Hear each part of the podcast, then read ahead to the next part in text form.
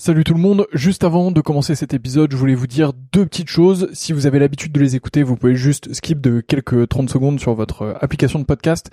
Sinon, je voulais vous dire deux choses. La première, c'est que euh, j'ai récemment acheté un distributeur de verre à vin qui sont vraiment maxi stylés. Je dis pas ça parce que c'est moi qui les vends, je dis vraiment ça parce qu'ils sont très beaux. Moi, je les ai et je prends un énorme plaisir à déguster avec. Donc le nom du site c'est betterwinetaste.com, betterwinetaste.com, tout collé, vous allez dessus. Les verres sont fabriqués en Allemagne, c'est des verres euh, qui sont euh, issus de l'entreprise Eich, euh, donc c'est vraiment très très beau, franchement le, buvant est très fin, les pieds sont magnifiques, je vous les recommande vraiment, c'est un plaisir, il y a toute une gamme, il y a un verre un peu universel pour le rouge, un verre universel pour le blanc, et ensuite il y a des verres qui dépendent un peu plus des régions, Bordeaux, Bourgogne, etc. Enfin ça vous avez l'habitude, c'est vraiment très cool. donc bah si vous commandez dessus, euh, vraiment c'est stylé. Et euh, d'ailleurs, on fait aussi des prix B2B et des offres B2B. Donc si vous êtes vous-même producteur de vin ou si vous travaillez dans le milieu du vin et que vous souhaitez faire des coffrets, que vous souhaitez faire une collection euh, de verres particuliers, que vous souhaitez les faire graver pour votre domaine, votre château, pour recevoir, bah voilà, dites-moi, envoyez-moi un message. c'est une super manière de soutenir ce podcast. Et, et en plus, bah, c'est bénéf pour tout le monde. Donc mon adresse mail, c'est vsurvin.gmail.com vsurvin à gmail.com. Vous m'envoyez un message là-dessus et euh, bah, on fera quelque chose ensemble. Et sinon, bah, betterwinetaste.com et vous avez un code promo POTE euh, qui vous donne droit, je crois, à la livraison gratuite. Donc P-O-T-E-S. Vous avez la livraison gratuite surtout. Donc, euh, bah, c'est plutôt cool euh, pour vous. Deuxième point que je voulais vous dire, donc ça c'était le premier. Deuxième point, et après je vous laisse avec ce podcast, c'est que, euh, bah, comme vous le voyez, je m'investis de plus en plus dans le milieu du vin. J'ai vraiment envie de faire quelque chose dans le domaine, et donc du coup, je voudrais lancer une offre euh, qui consiste à faire votre cave à vin. Euh, donc, bah, si vous êtes dans le milieu du vin ou pas, et c'est un peu plus ou pas d'ailleurs, et que vous souhaitez bah, que je fasse un peu votre cave à vin, que je m'occupe un peu de vous, qu'on définisse un peu vos goûts ensemble, que je vous transmette mes trouvailles et que je vous envoie tout ça. L'objectif c'est de faire un système euh, un peu tout en un qui vous permet de d'avoir euh, bah, tout ce que vous voulez, que ce soit euh, patrimonial pour transmettre ou alors pour vous faire plaisir, pour être avec les copains ou un peu des deux. donc voilà, bah pareil, vous m'envoyez un mail v sur 20 gmail.com. Il n'y a pas encore de site web, donc bah désolé, mais mais en tout cas, bah, vous m'envoyez un mail et on pourra travailler ensemble avec grand plaisir. Donc voilà, vous savez tout. La première chose c'est betterwinetaste.com avec le code promo POTE, vous avez la livraison gratuite et vous allez voir des verres vraiment de fou furieux. Euh, et si vous êtes pro, euh, n'hésitez pas à m'envoyer un mail et on voit ça ensemble. Et euh, bah, de l'autre côté, je serais ravi de m'occuper de vos caves à vin, de vous trouver les meilleurs vins possibles pour ce que vous voulez, de vous faire une belle offre sur mesure et tout ça. Donc, bah, envoyez-moi un message et on fait ça ensemble. Voilà, je vous laisse tranquille. Bonne écoute, à bientôt.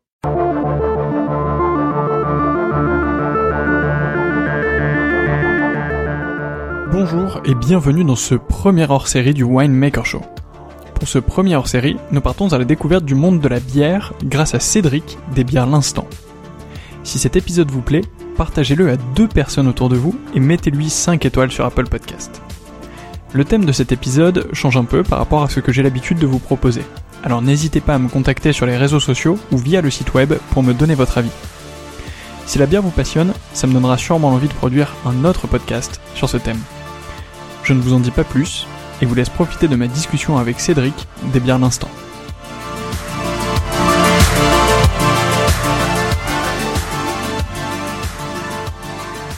Bonjour Cédric. Bonjour. Merci beaucoup de prendre ces quelques minutes euh, alors qu'on est en sortie du confinement euh, pour, euh, pour parler d'un sujet un peu spécial dans ce podcast.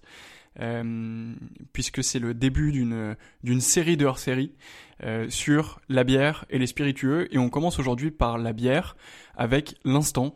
Euh, mais on va revenir euh, sur tout ça dans quelques minutes. Pour commencer, Cédric, est-ce que tu peux te présenter? Bah alors d'abord déjà merci de l'invitation parce que tu me remercies de prendre du temps mais je te, je te remercie également de le faire. Alors me présenter, euh, bah écoutez, moi je m'appelle Cédric euh, Brotier, je suis à la tête avec avec deux compères avec qui on, l'a créé de, la brasserie L'Instant, qui est une brasserie craft en fait qui est située en Île-de-France. Donc on a déménagé récemment euh, dans une autre ville du, du 77 qui s'appelle Ponto Combo. Euh, et on propose en fait un certain nombre de, de, de, bières différentes qui sont basées vraiment sur un travail sur la tradition brassicole d'origine pour aller vraiment faire un travail sur le style, faire voyager un petit peu en fait le consommateur de bière. Donc ça va ça un petit peu s'adresser à deux types de publics, à la fois celui qui est vraiment connaisseur et qui a envie de, de trouver une bière craft de qualité, et en même temps celui qui découvre euh, la bière et qu'on espère bien pouvoir faire voyager et lui faire comprendre à travers l'approche en style que finalement euh, la bière ça dépasse de loin en fait euh, la, dénomination par la couleur. Ok, super. Alors euh, on va on va creuser un peu tout ça euh, puisque tu as, déjà parlé de beaucoup de choses, de style, de de tradition brassicole, etc. est-ce que avant d'aller dans tous ces sujets, est-ce que tu peux nous nous raconter comment comment ça t'est venu de créer euh, euh, l'instant? Ça fait combien de temps là? Ça fait, 4 ans, c'est ça? Alors on s'est créé fin 2016 euh, officiellement, hein, mais en réalité la production elle a débuté début 2017, puisque à l'époque on, on avait gardé nos, nos, jobs à côté, donc ça avançait assez lentement quand même à la création, et puis on s'est frotté aussi à tout ce qui était administration française, agrément des douanes, etc. Ce qui nous avait retardé un petit peu. Donc début 2017, donc là ça fait un peu plus de 3 ans. Ok, ça marche. Et, euh, et comment ça vous est venu de, de créer ça? Est-ce que c'était euh, trois potes euh, Vous vous êtes dit pourquoi on, pourquoi on ferait pas notre bière et c'était parti? Alors, il y, a, y, a, un peu de ça, mais il n'y a pas que de ça, parce qu'effectivement, bah, cette histoire-là, mine de rien, on peut la retrouver dans, dans pas mal d'entreprises du secteur, le côté, ah bah tiens, si on faisait notre bière, etc. chez nous, il y avait un vrai aspect quête de sens professionnel qui s'est greffé dessus. Euh, tout simplement, bah, on est trois hein, à l'origine du projet. Euh, on était trois colocataires dans nos études. Euh, on a été colocataires à Sciences Po Dijon à l'époque, qui est en fait un cycle qui dépend de Sciences Po Paris. On a rejoint, on a rejoint Paris sur, sur les années de master. Euh, et donc après toutes ces études-là, euh, moi j'avais fait, j'étais passé par une autre école derrière, euh, j'avais, j'avais, j'étais atterri dans un job euh, qui m'épanouissait pas véritablement sur le plan professionnel, même si c'était une position que certains pourraient penser comme envieuse. Et j'avais donc du coup un de mes autres amis, ex-colocataire, Benoît Fleuret, pour pas le citer, qui, qui lui en fait voguait de de, de job dans la musique, en job de la musique, mais des choses qui étaient toujours un peu précaires. Et puis là, il était dans une agence de com avec un côté vraiment très immatériel. Et en fait, la bière, c'était un peu l'étincelle qui est venue euh, rallumer dans notre cerveau l'idée qu'on pouvait à la fois travailler et s'épanouir au travail. C'est-à-dire tout simplement en travaillant un produit qu'on connaît, euh, qui est pour nous une passion, euh, qui représente quelque chose de, de positif pour nous et surtout qui a un côté extrêmement concret parce que quand on part euh, quand on part d'un sac de malte d'orge au début de la journée et que six semaines après on a une bière on peut réellement mesurer en fait le travail qu'on a qu'on a fait. Ce qui n'était pas le cas tout simplement dans nos dans nos jobs précédents.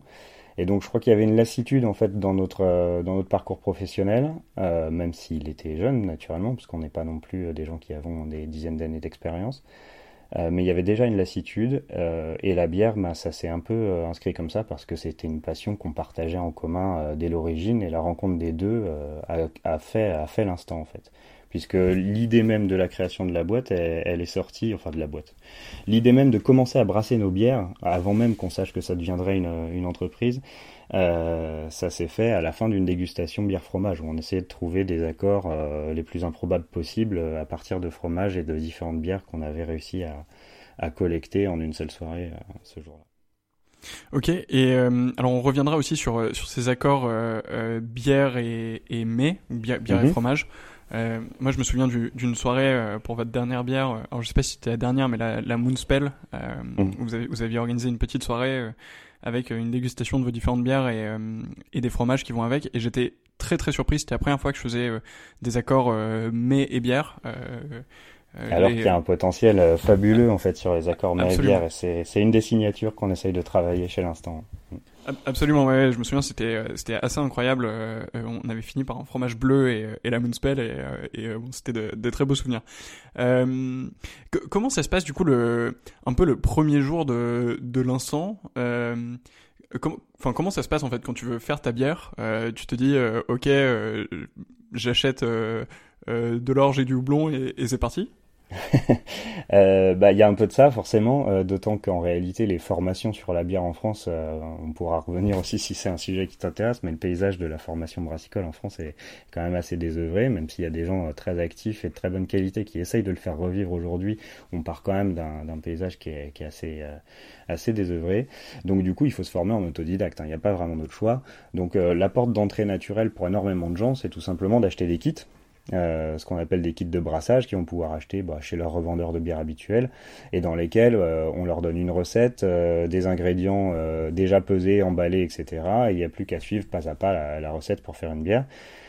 donc ça, ça aurait été l'approche facile, sauf qu'à l'époque où on s'est lancé, c'était pas aussi disponible qu'aujourd'hui. Il y avait des sites qui, je sais pas s'ils existent encore toujours, euh, qui était fait en HTML version 13 années 90, euh, euh, sur lesquels on avait acheté en fait un minimum de matériel. qui nous paraissait essentiel après avoir lu un livre sur comment brasser sa bière en amateur. et on s'est lancé comme ça, donc avec avec un, un espèce de réchaud euh, électrique euh, qui permet normalement de, de, de stériliser les conserves euh, avec quelques casseroles, des seaux en plastique, des touris en verre. Et on s'est dit, bah let's go, on va brasser une bière et puis on verra bien ce que ça donne. Donc très honnêtement, le premier jour, pour répondre à ta question, c'est apocalyptique. et ça, ça c'était c'était chez toi? Alors c'était chez Benoît en l'occurrence, euh, donc euh, un des trois compères euh, qui, qui, qui, a fondé l'aventure. Et c'était dans sa cuisine, dans un petit appart du 15e arrondissement. Et après, le, le, lino collait. On a fini par essayer de refroidir le mou dans la baignoire avec avec une douche. Enfin, c'était c'était n'importe quoi. Mais en même temps, plus on fait d'erreurs en commençant, moins on en fait plus tard. Donc ça, ça c'est très vrai. Et et vous, vous, aviez déjà commercialisé du coup cette première bière ou c'était plus entre vous pour tester? Non, alors là, effectivement, au moment où on a commencé ça, on était vraiment amateur. on n'avait pas du tout l'ambition, encore à ce stade d'en faire euh, d'en faire une société ou d'essayer de vendre notre production. On, voulait juste se dire euh, voilà, on veut comprendre comment est-ce qu'on fait de la bière, on veut essayer d'en faire une à d'autres images et voilà. Donc cette première bière là, malgré malgré toutes les erreurs qui ont été faites, elle a été buvable à peu près, euh, avec avec une conservation dans la durée forcément assez faible. Euh, et puis bah, ça nous a donné tout simplement envie de, de refaire d'autres parce qu'on a appris à ce moment-là qu'on on adorait euh, vraiment le, le, le, processus de création d'une bière, de, de l'élaboration de la recette euh, jusqu'à la dégustation. Il y a tellement d'étapes qui nous paraissaient fascinantes et encore aujourd'hui un peu magiques que ça, nous, ça nous a pris au corps et on n'a plus jamais lâché ça. C'est devenu notre loisir chaque, chaque week-end, chaque vacances, chaque jour férié qui se faisait pendant pendant trois ans jusqu'à l'ouverture de la brasserie où là on a continué à le faire euh, mais, euh, mais pour des raisons enfin pour pouvoir vendre la, la production De, manière plus professionnelle et, Exactement. avec le, ce, ce, ce, but de, de, de, croître, de grossir, de proposer euh, davantage de bah, produits. Euh, au, au début, de pouvoir le faire partager plus librement qu'auprès de, qu'auprès de nos, nos, de nos amis, proches, etc. Et puis derrière, effectivement, une fois qu'on a compris que ça prenait, qu'il y avait de la demande, euh, bah, l'envie tout simplement d'en vivre et d'opérer ce changement de vie professionnelle euh, qu'on appelait de nos voeux et qui jusque-là avait été juste, juste un rêve. Quoi. Voilà. Ok, et eh ben c'est une c'est une très belle histoire. On va on va continuer à creuser euh, tout ça. Euh, mais avant de, parler un peu plus de l'instant et de ce que vous faites euh, aujourd'hui, est-ce que tu peux nous dire un mot euh, sur le peut-être déjà sur le paysage de la bière en France? Euh, alors moi j'étais pas du tout initié, mais c'est euh, Vesline qui est un de tes collègues de l'instant que je connais bien et et, que je salue au passage, qui m'a un peu fait découvrir justement toutes ces bières artisanales, toutes ces nouvelles brasseries, etc. Est-ce que tu peux nous dire un mot sur le développement de ce paysage en France euh, et, euh, et, aussi dans le monde parce que je crois qu'aux US par exemple c'est un peu plus développé dans d'autres pays d'Europe aussi. Ouais. Oui, c'est un, marché qui est assez complexe à, appréhender aujourd'hui parce qu'il est en, mouvement permanent. Alors on verra après l'impact qu'a qu la crise actuelle sur son, sur son développement, mais je pense que les fondamentaux sont toujours là et que ça va, ça va continuer à croître de manière assez importante. En fait, il y a plusieurs types de, il y a plusieurs types de bières, de bières en fait sur le marché. Il y a vraiment les bières que tout le monde connaît, qui sont les bières industrielles entre guillemets. En tout cas, je vais, je vais pouvoir classer comme ça, qu'on achète massivement au supermarché et qu'on trouve au, PMU du coin. Donc, va y avoir, euh, voilà, c'est 1664, Stella, etc. Tout ça est vraiment très concentré dans des, dans des, dans des entreprises qui sont vraiment des majors de la bière. Donc c'est AB InBev, c'est Heineken pour les plus présents sur, sur le marché français.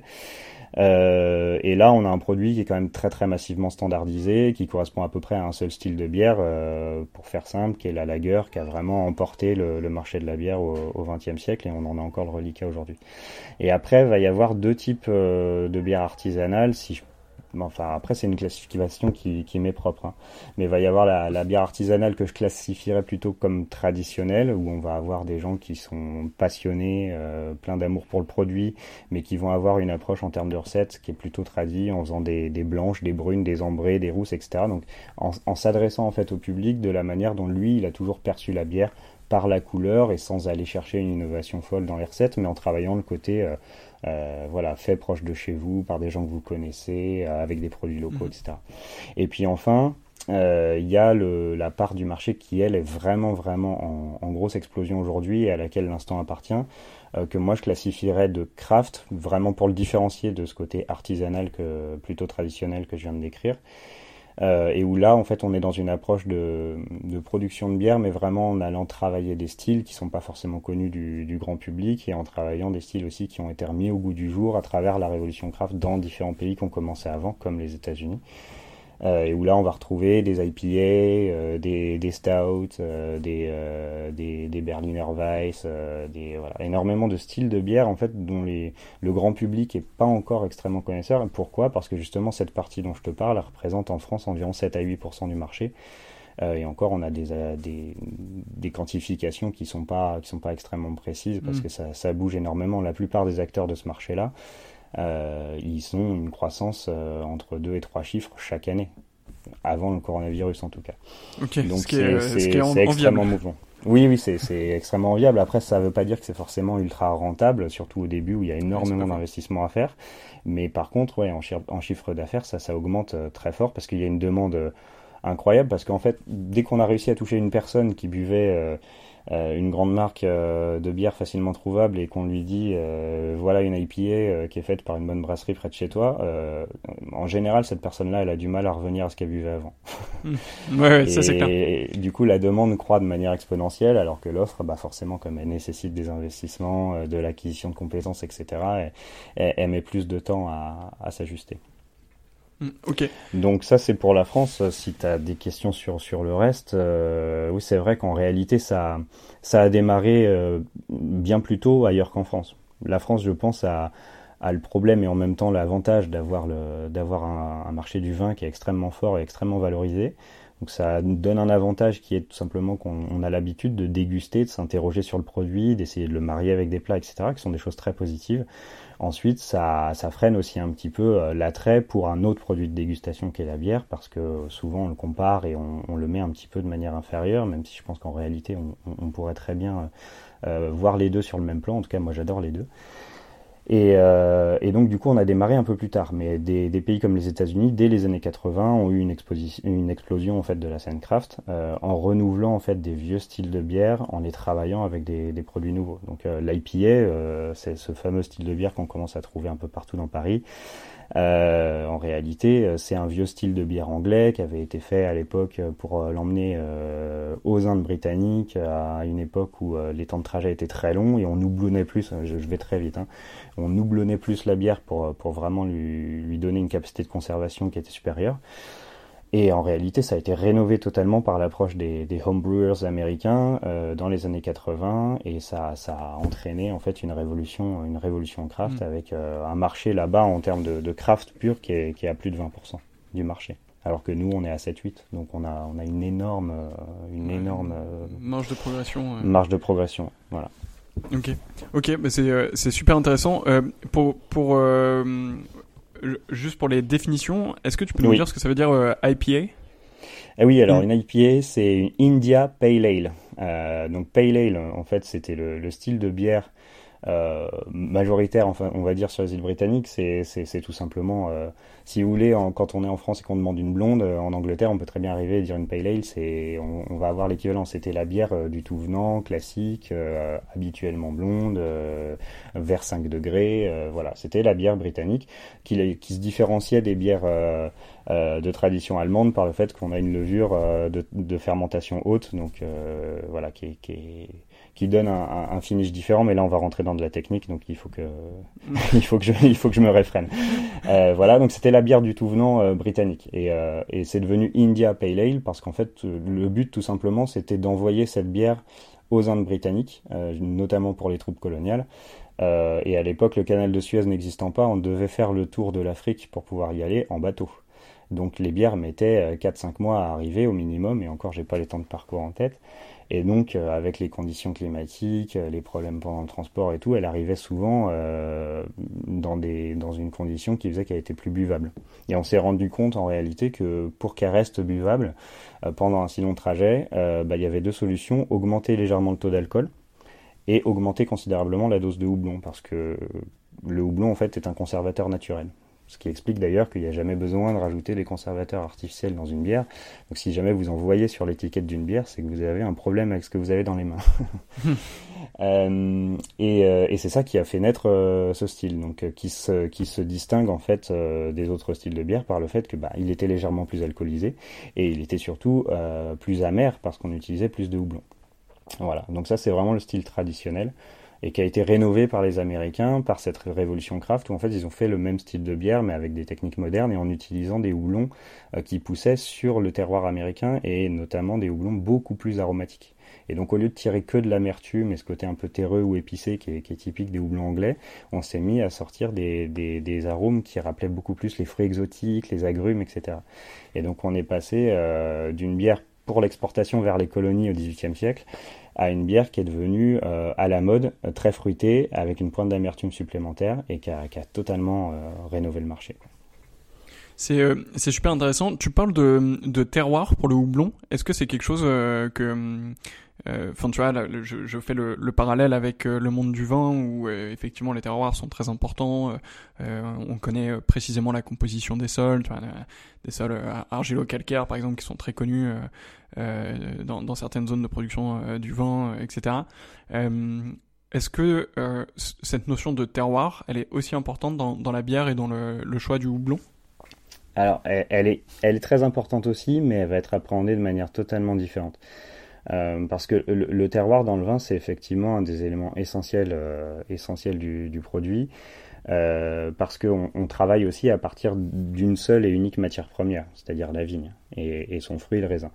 Euh, alors que dans la bière, par principe, et, et c'est d'ailleurs le minimum requis pour faire une bière, on va travailler sur quatre ingrédients différents. Il va y avoir l'eau, le malt, qui peut être de plusieurs céréales, mais majoritairement d'orge la plupart du temps, euh, la levure et le houblon. Et en réalité, la notion de terroir dans la bière, elle va être importante pour chacun de ces quatre ingrédients. Parce qu'en mmh. fonction de l'endroit où on se situe, euh, on va avoir une eau qui est différente. Euh, la levure, c'est un sujet un petit peu particulier, je mettrai à part. Euh, en fonction de l'endroit où on se situe et d'où est-ce qu'on se fournit, on va avoir aussi un houblon différent. Euh, et notamment la même variété de houblon qui pousse sur deux terroirs différents va pas du tout donner la même, chose. Je donne un exemple, le cascade, qui est un des, des, des houblons emblématiques de cette révolution craft dont je parlais. il vient de la vallée Cascade au nord-ouest des États-Unis et il a certaines caractéristiques en termes de saveur et d'arôme qui, est, qui est lié au fait qu'il pousse là-bas. Aujourd'hui, il est tombé dans le domaine public, etc. On l'a adapté au, au, terroir euh, européen euh, et on, ça donne absolument pas la même chose une fois qu'on l'a utilisé, alors même qu'on l'utilise dans les mêmes proportions et sur la même recette. Parce que le, terroir, le sol sur lequel pousse le houblon, a un impact sur le, sur le produit. Et ça va être pareil dans une autre mesure euh, sur l'orge. Donc oui, c'est important. en revanche, il y a une grosse distinction aussi avec le vin, c'est que quand on achète souvent un, une bouteille de vin, euh, on, sait de quel domaine viticole elle est issue, et donc on peut savoir exactement euh, l'origine géographique du vin, mais quasiment à la parcelle près. Alors que pour la bière, naturellement, en fait, il y a à la fois des producteurs de matières premières, puis un brasseur. Donc en fait, il y a un élément de plus dans la chaîne par rapport au vin, où en réalité, le producteur euh, du raisin et le producteur du vin est le même. Et donc on, a une approche du terroir qui est différente parce qu'il y a tout simplement une chaîne de production qui est plus longue et le brasseur se situe plus en aval de la chaîne que le viticulteur par rapport, à, par rapport au raisin. Je sais pas si j'arrive à me faire comprendre. Euh, tout, à fait. Est-ce que est-ce que c'est des, euh, des, choses qui sont indiquées sur euh, sur les bouteilles, par exemple, la, ses provenances ou ou le, le terroir? Pas du tout Alors, ce qui est indiqué, euh, quoi qu'il arrive, euh, alors malheureusement sur les gros industriels, euh, ils n'ont pas forcément l'obligation de le faire. Ils peuvent se contenter de mettre un code emballage, ce qui fait que parfois on ne sait même pas, sauf à faire des recherches poussées, où est-ce que la bière a été produite. C'est un des, un des sujets d'ailleurs qui nous pousse à, à regarder d'un œil un peu circonspect la production industrielle. quant à nous, on, on, a, on indique toujours où est-ce que c'est produit. Euh, ça c'est certain. Dans quelle cuve ça a été fait, donc euh, dans quelle brasserie, avec le lieu exact. En revanche, sur euh, l'origine des différentes matières premières que nous on va utiliser pour élaborer cette recette, euh, on peut l'indiquer, mais c'est parfois, euh, c'est parfois aussi un peu compliqué. C'est-à-dire que notamment nous, la brasserie L'Instant, on se fournit en, en orge à nos gens sur scène parce qu'il y a une grosse malterie là-bas qui elle-même récupère euh, du, du mal de l'orge qu'elle va malter, elle le récupère en Brie, en Champagne, en Picardie. Donc on ne sait pas au champ près d'où est-ce que ça vient. Mhm. On peut indiquer une région.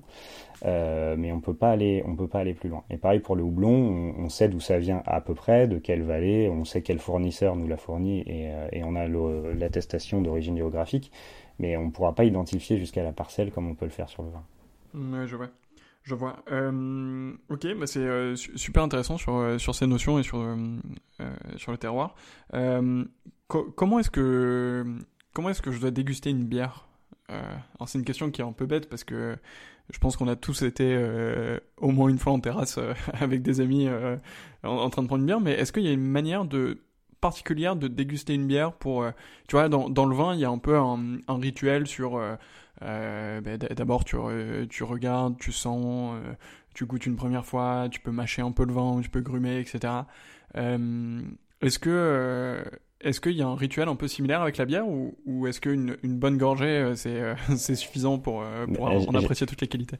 Bah en fait j'ai envie de dire que c'est pas qu'il y a un rituel particulier à la bière, c'est juste qu'on va appliquer exactement et quasiment trait pour trait le même rituel que sur le vin. Parce qu'en réalité le rituel de dégustation du vin c'est un rituel de dégustation. Euh, et en réalité on a besoin de faire appel exactement au même sens quand on déguste une bière que quand on déguste du vin.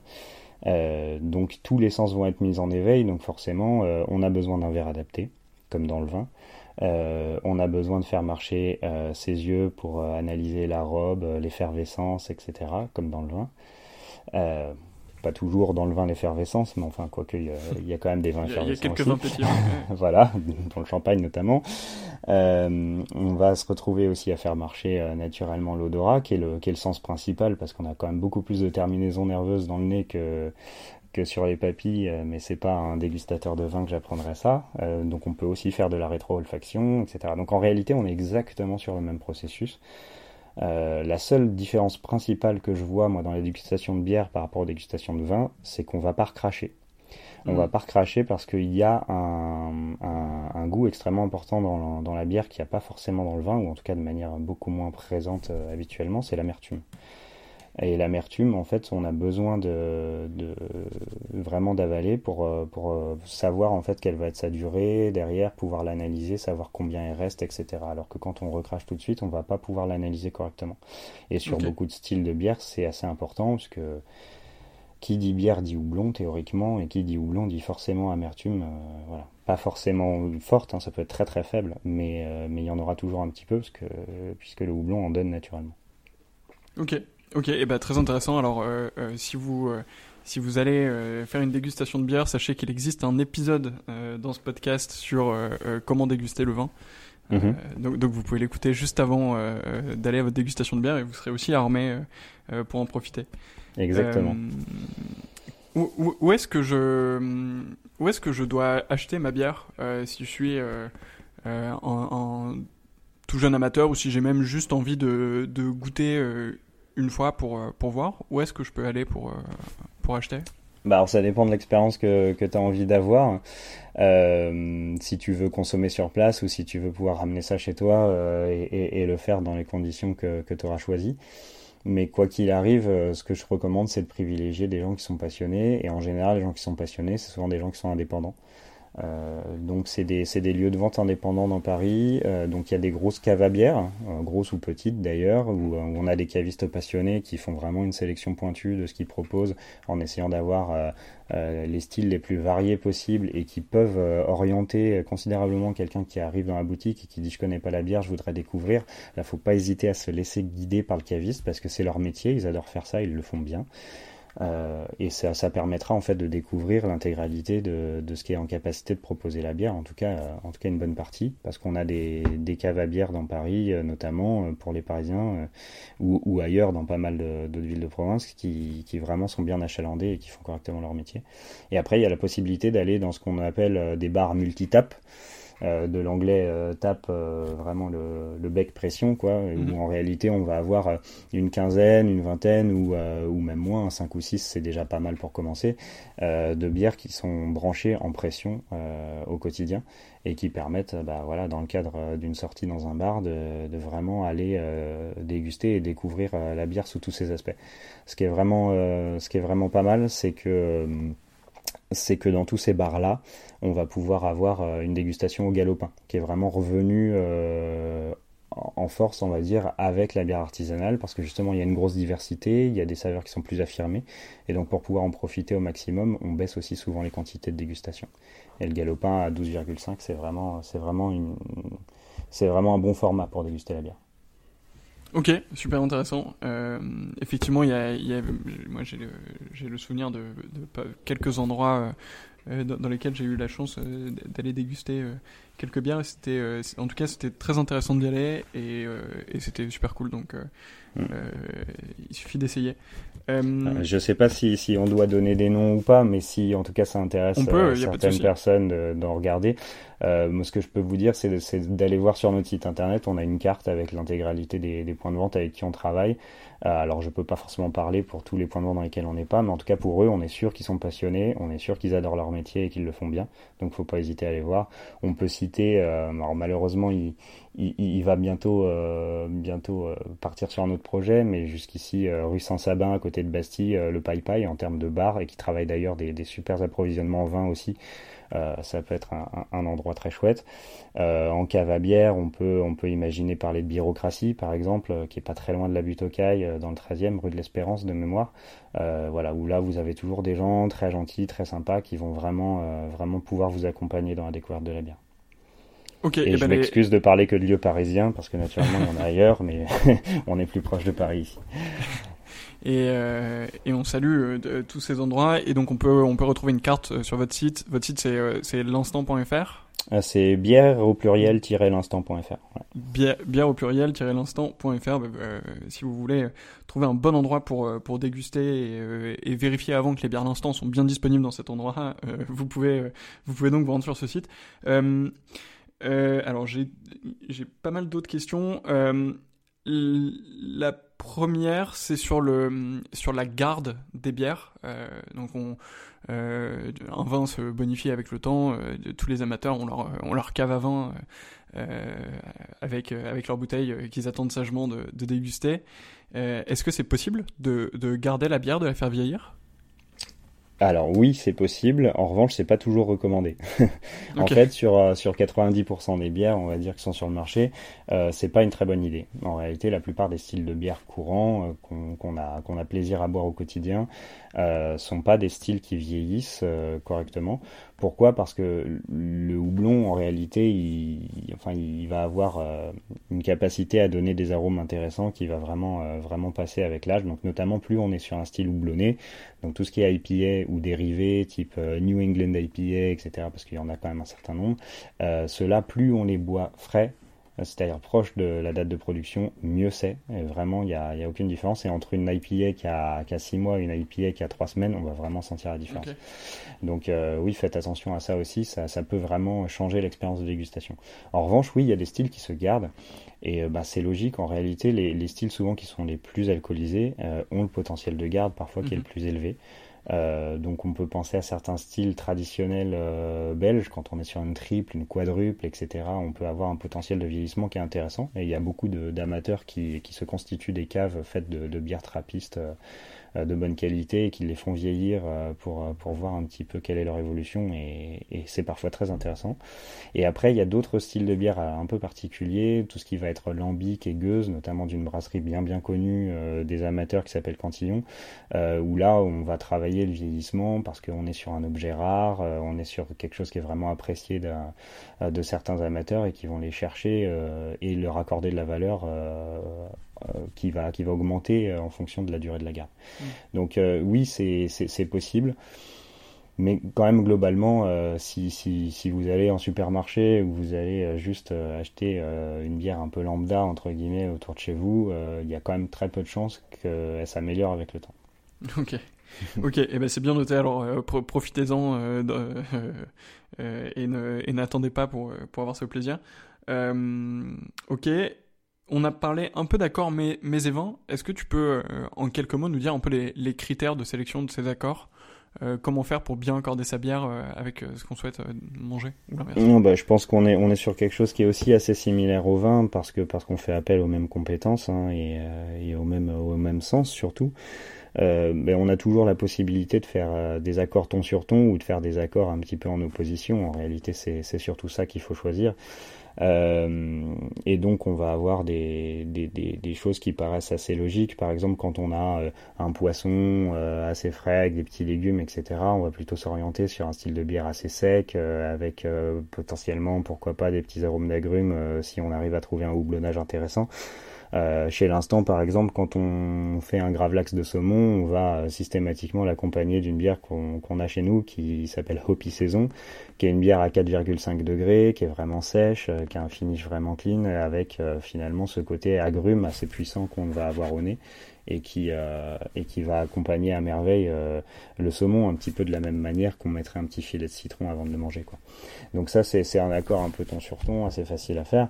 Euh, après après d'autres types d'accords, on peut voilà quand on est sur une bière noire bien dense, on peut imaginer très bien manger ça avec un dessert.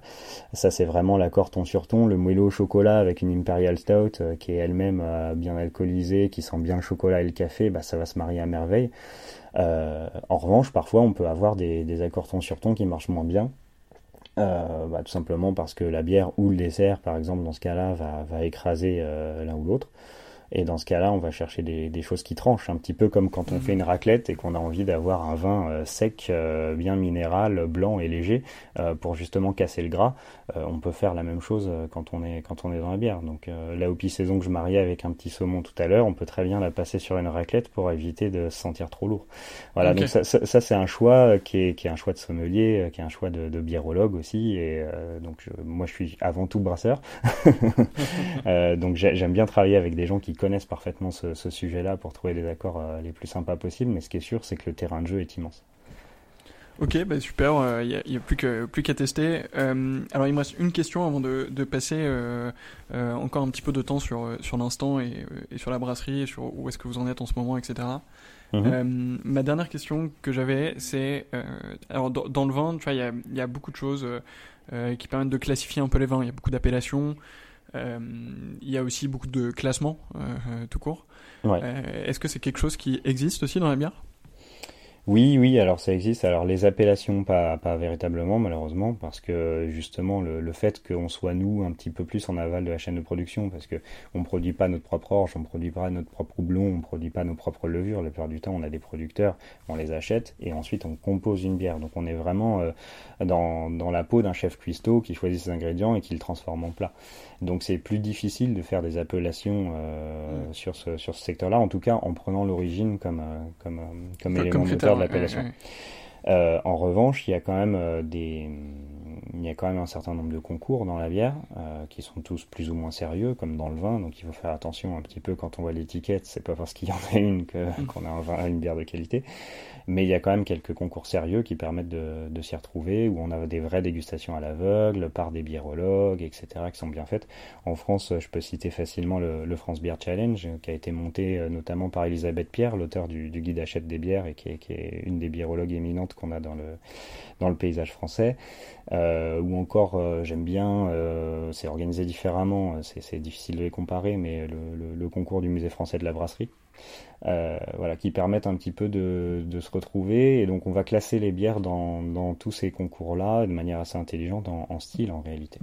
Ce qui compte, c'est c'est pas tellement où est-ce que c'est produit, euh, par qui, c'est surtout est-ce que ça correspond au style qui est indiqué. Parce que qui a attendu, euh, voilà un consommateur qui ouvre une IPA, pour reprendre encore ce style dont on a déjà parlé, euh, il s'attend à un certain nombre de choses. Il s'attend à ce qu'il y ait un certain degré d'amertume, il s'attend à ce qu'il euh, y ait euh, des arômes vraiment qui partent sur le fruit, qui, vont s'exprimer au nez, il s'attend à un certain niveau d'alcool, etc. Et, et, donc, pour pas tromper le consommateur et pour vraiment faire des produits de qualité, on, on essaye de, de respecter des cahiers des charges en fait qui correspondent à ce style-là. Donc il y a même au niveau mondial, alors bien sûr c'est une invention anglo-saxonne, un répertoire des styles de bière qui s'appelle le BJCP. Alors je, ne pourrais plus dire ce que signifie l'acronyme en anglais, euh, mais qui liste vraiment pour chaque style exactement, euh, bah voilà, ce à quoi c'est censé ressembler, euh, dans quel niveau d'alcool on va se trouver, dans quel niveau d'amertume on va se trouver, dans quel niveau de de, couleur on va se trouver, etc. Donc c'est là-dessus en fait que se bâtit la classification de l'offre de de bière. Ok, et eh ben les, les, références sont bien notées et, euh, et on, on, ira veiller sur, sur ces concours euh, dans, dans, les mois et années qui viennent. Euh, écoute, je pense qu'on a fait quand même un beau tour du, du paysage de la bière euh, en France, dans le monde et, euh, et moi j'ai appris plein de choses en tout cas, donc, donc merci pour tout ça, je suis très bah, ravi de pouvoir aider. je, je, serai, je serai beaucoup moins ignorant la prochaine fois dans les bars euh, après, euh, après le confinement. Euh, revenons un peu à, l'instant. Est-ce que tu peux nous dire un peu les, les différentes bières que vous avez Vous en avez, je crois, 7 ou 8 dans ces eaux-là, non? La, dernière fois, en tout cas, vous, en aviez 8. Mais, Alors, c'est ça aussi qui peut, qui peut désorienter les amateurs de vin qui sont habitués à avoir avoir la même appellation, la même cuvée, se répéter d'année en année avec le millésime qui change. Euh, euh, ce, qui est, ce qui est intéressant et que j'aime beaucoup dans la bière, c'est aussi qu'on a un espace de créativité qui est un petit peu infini, puisque comme on produit des recettes à partir de, de matières premières qu'on peut se procurer euh, en fonction de nos envies, on, est capable de sortir des bières très très régulièrement. Donc chez l'instant, on a une, une gamme qu'on va, qu'on va définir comme permanente, donc on essaye d'avoir en permanence en stock. Euh, avec déjà un, beau panel de saveurs. On va avoir par exemple euh, bah, cette fameuse Hopi Saison dont je parlais, euh, voilà, avec des levures qui vont donner un final très sec, un, un, houblonnage qui va lui donner un petit côté agrume. On est sur une bière quand même assez légère, ça va se boire très bien en terrasse l'été. On va avoir une bière qui met en avant le terroir alsacien en termes de houblon, avec, avec un houblonnage 100% Mistral, qui est une variété de, de houblon qui, qui pousse là-bas et qui est une des rares variétés très aromatiques qu'on a en France, donc on a voulu mettre en avant. Euh, qui va être sympa aussi. Euh, on va avoir une IPA, euh, faire de lance quand même d'une gamme craft, on est obligé d'en avoir, on est très fier de celle-ci. donc là qui est vraiment travaillé typique de, des, des IPA à l'américaine qui ont fait le renouveau de, de, la bière craft. voilà, donc plutôt, plutôt clean, plutôt sec, mais voilà très très très fruité, très aromatique. Euh, forcément, j'en oublie. On a une triple au seigle pour tous les amateurs qui sont euh, qui, qui, sont venus à la bière par le par les bières belges. Euh, souvent, ils ont ils ont besoin de leur petite Madeleine de Proust et de retrouver leur bière un peu dense, très maltée, euh, avec peu d'amertume, mais qui va vraiment s'exprimer sur le côté céréalier. Donc là, là, nous, on a on a une triple, donc qui est une recette traditionnelle belge, mais sur laquelle on a inventé, enfin, on a innové un petit peu sur la sur la recette en, remplaçant une partie du, du malt euh, par du malt de seigle pour avoir finalement un, final un peu plus sec, avoir quelque chose dont, à notre sens, la buvabilité était meilleure parce que ce qu'on mhm. ce qu'on trouvait à titre personnel dans, dans l'équipe, c'est que les tripes parfois ont, le, défaut d'être un peu, un peu. Euh, disons que la fin du verre est un peu compliquée. En tout cas, c'était notre ressenti, donc on veut aussi faire des choses euh, à notre image. Et puis finalement, on a aussi une Hefeweizen, euh, donc là, on, l'appelle vraiment du nom du style allemand, parce que c'est un style allemand, bavarois en l'occurrence. Donc là, en fait, c'est une bière de blé. Donc une bière de blé, c'est quoi? C'est une blanche hein, dans le dans le dans l'appellation euh, normalement admise par tout le monde. Euh, donc c'est quelque chose d'assez doux, céréalier, facile à boire. Euh, voilà. Donc ça, ça va être vraiment la gamme de base. Et puis après, on va avoir euh, pas mal d'innovations autour. On a toujours une bière noire qui tourne dans la gamme. Donc en hiver, on a souvent une Imperial Stout. Donc là, la dernière s'appelait Moonspell. Là, c'est une bière qui est vraiment très dense. On va être à 10 degrés. C'est une bière vraiment de dégustation, plutôt de fin de repas, où on va jouer en fait sur le côté vraiment grillé du malt d'orge qu'on utilise pour aller chercher des arômes qui rappellent volontiers le chocolat noir, le café. On va jouer beaucoup là-dessus et c'est une Imperial Milk Stout. Pourquoi milk? Parce qu'on ajoute du lactose dedans. Mm. Le lactose, c'est un des, c'est le sucre naturel qui est présent dans le lait, euh, qui a l'avantage de ne pas donner de goût sucré, mais qui va quand même renforcer la, corpulence de la bière. Donc ça va donner un, côté très onctueux en fait à la bière qu'on est en train de boire. Et donc ce côté chocolat, café plus l'onctuosité du lactose, on est sur une bière qui, est vraiment un, délice à boire en fin de repas. Et puis après, on a d'autres euh, d'autres séries euh, d'autres séries éphémères, notamment la série des World of Hops, où là justement, on a une approche un peu terroir dans le sens où euh, on part toujours sur, euh, sur un style d'IPA ou dérivé, et on utilise des houblons qui sont issus d'un seul et unique terroir, justement pour les laisser s'exprimer et voir un petit peu quelle est la différence entre les différents terroirs mondiaux de houblons. Donc là, la dernière en date, c'était World of Hops numéro 2, et on travaillait que des houblons sud-africains pour un, petit peu voir leur, leur spécificité. Et donc on était sur, sur une IPA assez classique dans, dans la présentation, euh, mais avec euh, finalement ce côté houblonné sud-africain qui était différent, où on avait euh, des, une amertume plus résineuse, quelque chose qui était aussi plus expressif sur l'amertume, peut-être un peu plus en dedans dans le fruit, même si on en avait aussi, et donc qui, qui, qui était vraiment assez différent de ce qu'on pouvait trouver euh, sur les houblons les plus répandus sur les IPA du marché actuel, où, où on va toujours taper du fruit exotique, de l'agrume, avec finalement une, course ces derniers temps avec le moins d'amertume possible. Mais ça, met euh, l'eau à la bouche et euh, alors euh, à titre personnel j'ai pu en goûter quelques-unes mais je pense pas encore toutes mais je serai attentif à, à, leur présence aux différents becs des, des bars autour de chez moi. Ok, en, en, quelques mots vous, vous êtes vous êtes quoi? Vous êtes quatre en ce moment à, à l'instant? Euh, on est on est quatre, oui, d'une certaine manière. En fait, on est donc trois associés fondateurs à l'origine. Euh, il y en a deux qui travaillent à, plein à la brasserie, dont je fais partie avec, euh, avec Benoît. Voilà. Euh, ensuite, on a un troisième associé très important, mais qui lui a gardé son job euh, à côté, pour des raisons voilà, de choix de carrière d'abord, et puis, puis d'équilibre financier au niveau du projet, puisqu'au début, il y a quand même besoin de, pouvoir se rassurer, parce qu'on met tout son temps, tout son argent dans le développement d'une brasserie, et il y a besoin de, pouvoir se reposer si jamais il y a un problème. Euh, et puis on a un salarié depuis, depuis un peu plus d'un an maintenant euh, qui assure euh, une partie de la commercialisation pour nous sur un secteur. Voilà. Ok. combien est-ce que vous, vous faites de, de bière à peu près par an? Alors je sais pas comment tu peux le mesurer en, en litres, je suppose. en, hectolitres. Ouais, en hectolitres. effectivement, bah, alors ça c'est une donnée qui varie énormément d'année en année puisqu'on est en forte croissance vu qu'on on est quand même une assez jeune brasserie. Euh, la première année, c'était vraiment totalement anecdotique. Hein. On était sur du tout petit matériel, euh, on travaillait un peu comme on pouvait, les jours fériés, les week-ends, parce qu'on n'avait pas encore rejoint le, le projet à plein temps.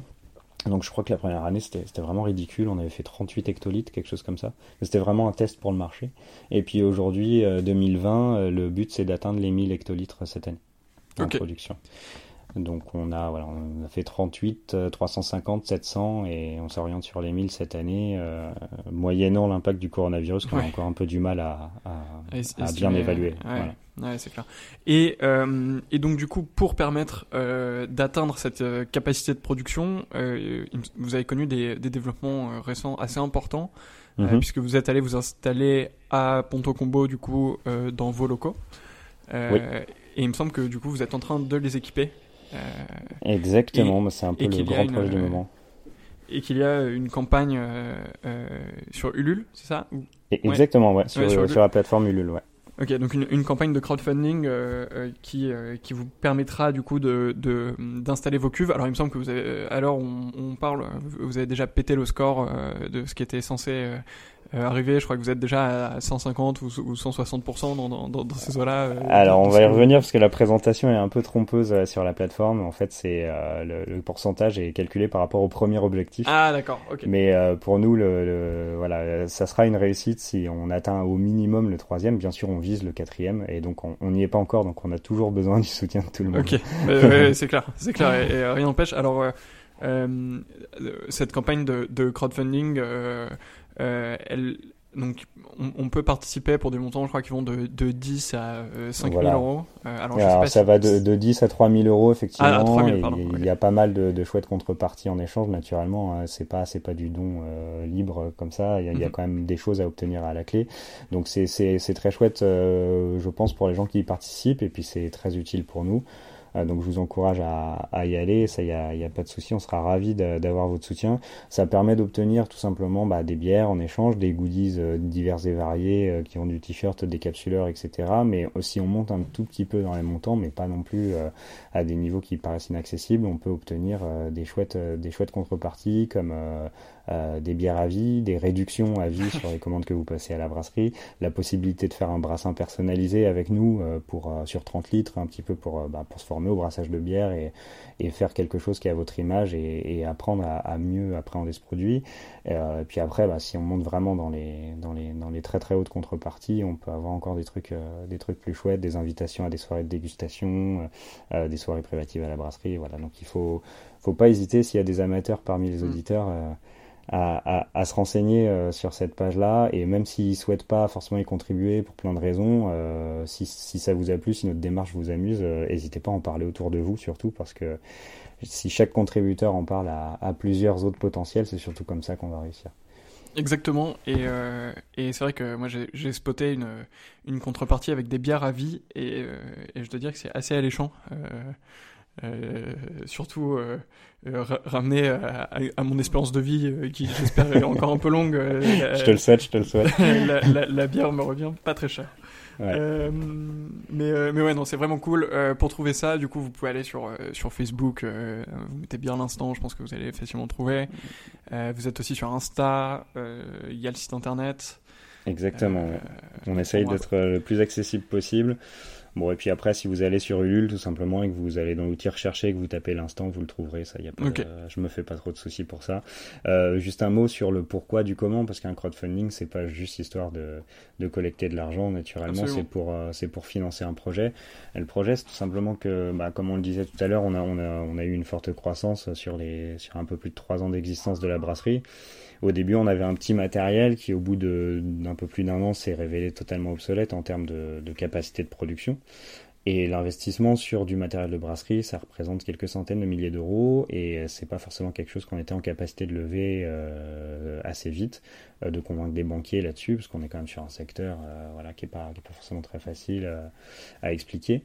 Et du coup, euh, notre solution, ça a été pendant euh, deux ans et jusqu'à aujourd'hui, en fait, d'aller louer les capacités de brassage d'autres brasseurs. Donc euh, des gens qui sont déjà installés, et puis nous, on y va avec nos recettes et puis on brasse sur leur matériel pour pouvoir produire en suffisamment grande quantité.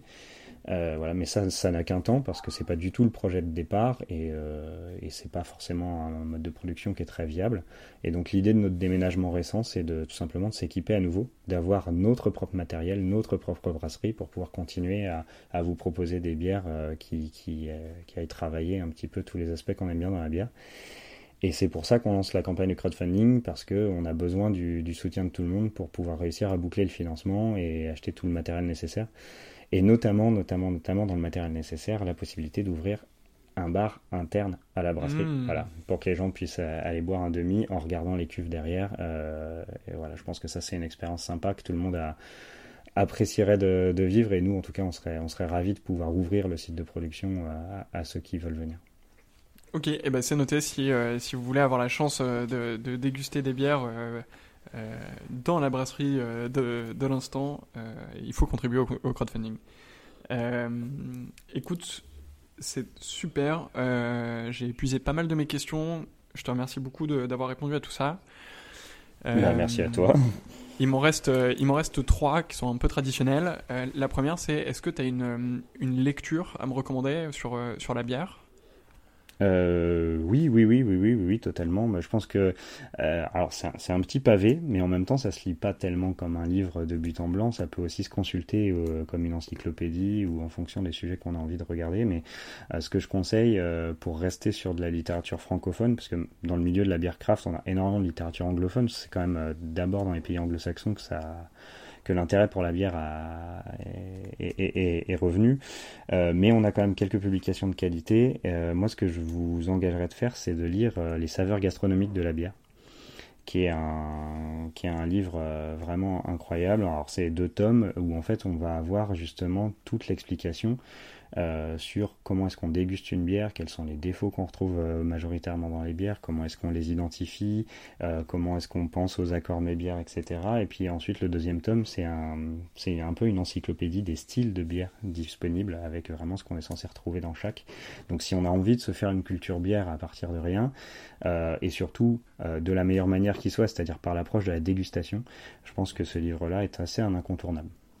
Ok, eh ben, c'est noté.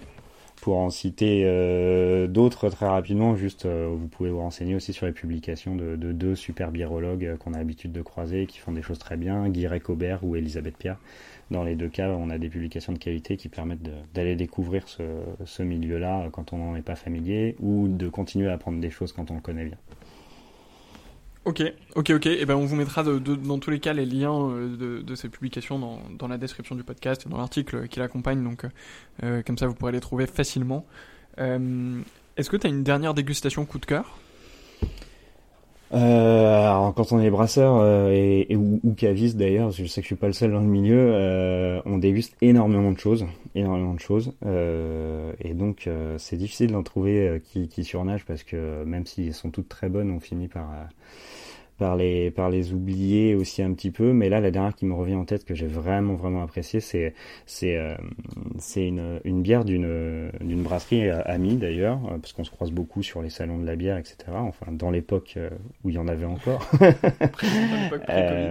et qui est à mon avis une des, une des toutes meilleures brasseries de France. Je ferai pas de classement, mais qui est vraiment très très bonne, euh, qui s'appelle Hopi Road. Euh, ils sont à, côté de Nancy. Euh, ils font des super bières et donc la dernière qui m'a marqué, c'était une, c'était ah, une pastry gose. Donc ça c'est le style. Donc le style gose, c'est un style de bière théoriquement qui est un peu acide, dans lequel on rajoute un peu de sel et de coriandre. C'est un style de bière allemand.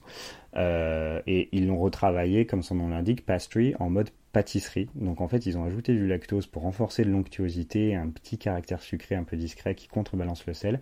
Et ils ont rajouté de la pêche à l'intérieur. Et aussi bizarre que ça puisse paraître comme ça, c'était une tuerie. en tout cas, à mon goût. voilà. C'est noté. Euh, il va falloir, euh, il va falloir qu'on trouve ça. Tu, tu, nous as mis l'eau à la bouche. Alors là, on est euh, dans un truc un peu barré, hein, très, très clairement, mais euh, mais bon, voilà, je, je trouvais le pari euh, osé, voire bizarre, donc je l'ai pris un petit peu parce que j'étais sceptique et en fait, ça m'a ça m'a renversé. Excellent, super. Ma dernière question, c'est est-ce que tu as une, une personne à me recommander dans, dans le cadre d'une prochaine interview? Euh, oui, oui, oui, oui, forcément. Euh, il y a beaucoup, beaucoup de gens de qualité. Euh, bah, je vais le reciter, même si je l'ai déjà cité un petit peu sur les lieux dans lesquels on pouvait aller pour découvrir la bière euh, dans Paris. Mais euh, je pense que tu pourrais aller voir Adrien Lorieux, euh, qui est euh, un des deux gérants du Pai Pai, euh, le Pai Pai Bistro qui est situé à côté de Bastille, parce que en plus de, de très bien connaître la bière, il connaît aussi très bien le vin et sa passion c'est d'essayer de créer des ponts entre les deux. C'est notamment grâce à lui qu'on a fait vieillir la bière issue d'une collaboration avec la brasserie Thirier dans des barriques de chardonnay.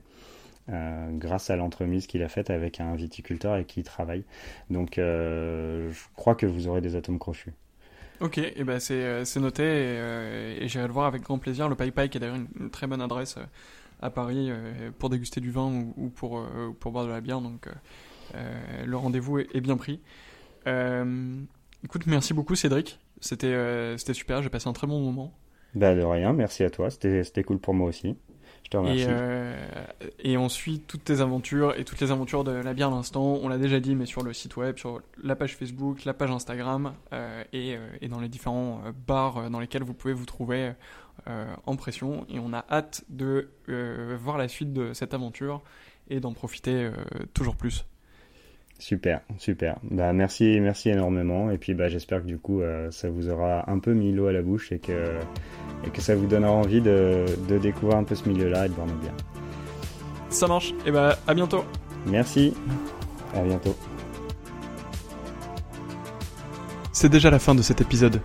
J'espère qu'il vous a plu et de mon côté, j'espère vous retrouver très très vite sur 20 sur 20 et sur les autres épisodes du podcast. À très vite.